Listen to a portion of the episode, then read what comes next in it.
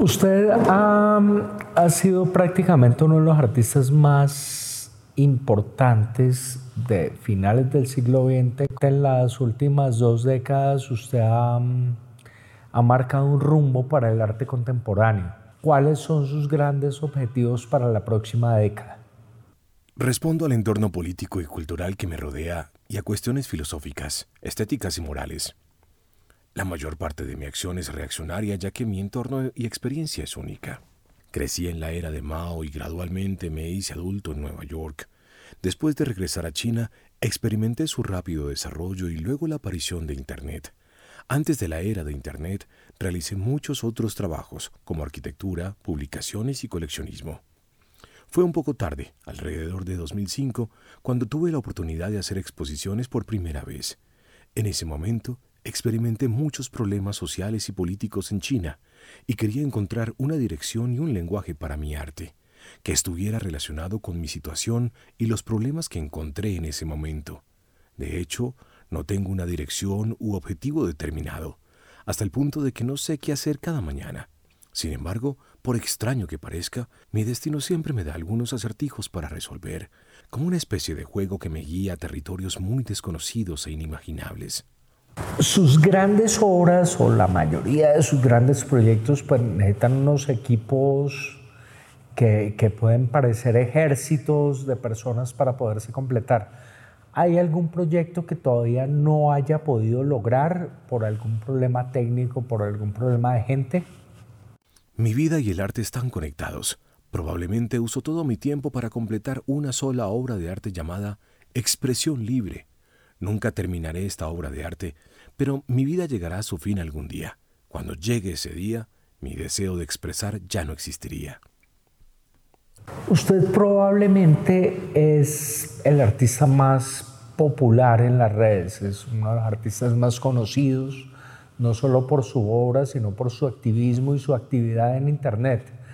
Pero eh, de cierta manera la primera década del siglo XX eh, prometía un cambio, prometía algo nuevo.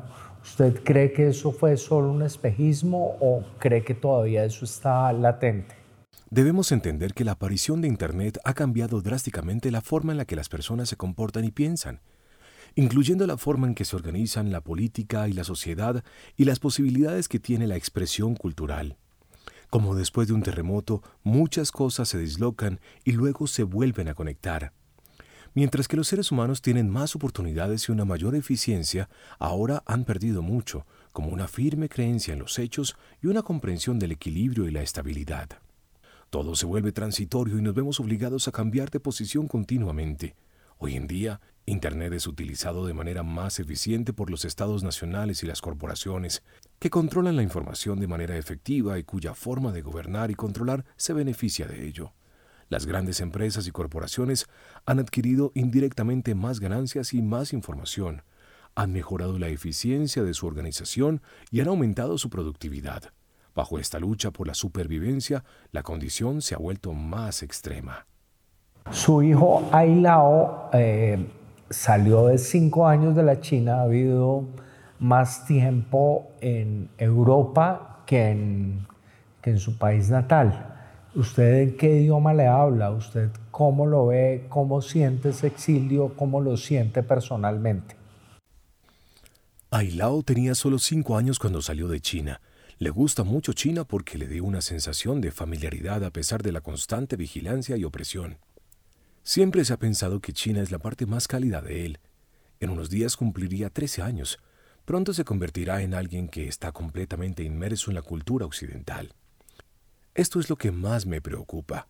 Siento que perder la propia cultura con una historia tan larga es como trasplantar una planta. La pérdida es incalculable, pero hay muchas otras personas que también tienen que emigrar o se ven obligadas a dejar su tierra familiar. Este es el status quo mundial. Muchas personas se ven obligadas a abandonar su cultura en contra de su voluntad.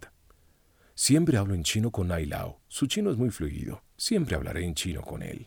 En sus memorias usted le dedica muchos capítulos a su padre, a la vida de su padre, a la relación con su padre, pero solo al final habla un poco de su mamá y de la importancia de su mamá. realmente cuál es la importancia de su madre en su carrera y en su vida. En mis memorias quería centrarme en la persecución que experimentó mi padre y el trasfondo político en China, por lo que hablé poco sobre mi madre. De hecho, sin mi madre, mi padre no habría podido sostener su vida porque era un intelectual y no podía realizar las tareas diarias. Fue mi madre quien protegió a la familia y unió a todos en la familia. Mi madre tiene mucha claridad, tiene un fuerte sentido de la moralidad, un juicio claro del bien y del mal, y apoya a mi padre en este sentido. Hoy ella está apoyando toda mi lucha. Esto no es fácil, aunque se preocupa por mi seguridad. Nunca ha dudado de que lo que hago es lo que hay que hacer. Ella no quiere perderme, pero también me hizo saber que no hice nada malo. Estoy muy agradecido con mi madre por eso. Hay un capítulo muy divertido en sus memorias en la que usted rescata unos gatos que iban a convertir en comida. Eh, se los iban a comer a los pobres gatos y usted en una faceta de activista los rescata y los adopta. Eh, la exposición en la, en la Galería La Cometa es con animales. ¿Qué significan los animales para usted y qué pasó con esos gatos? ¿Todavía los conserva? Los animales son un tema que se han distanciado cada vez más del ser humano en la actualidad. La gente ha esperado durante mucho tiempo dominar el planeta. El planeta ya no es un entorno que podríamos compartir con otros seres vivos. Consciente o inconscientemente, la humanidad ha dañado gravemente el equilibrio de la naturaleza en el planeta para el cumplimiento del deseo y la ganancia comercial. Estamos cambiando continuamente nuestro entorno de vida.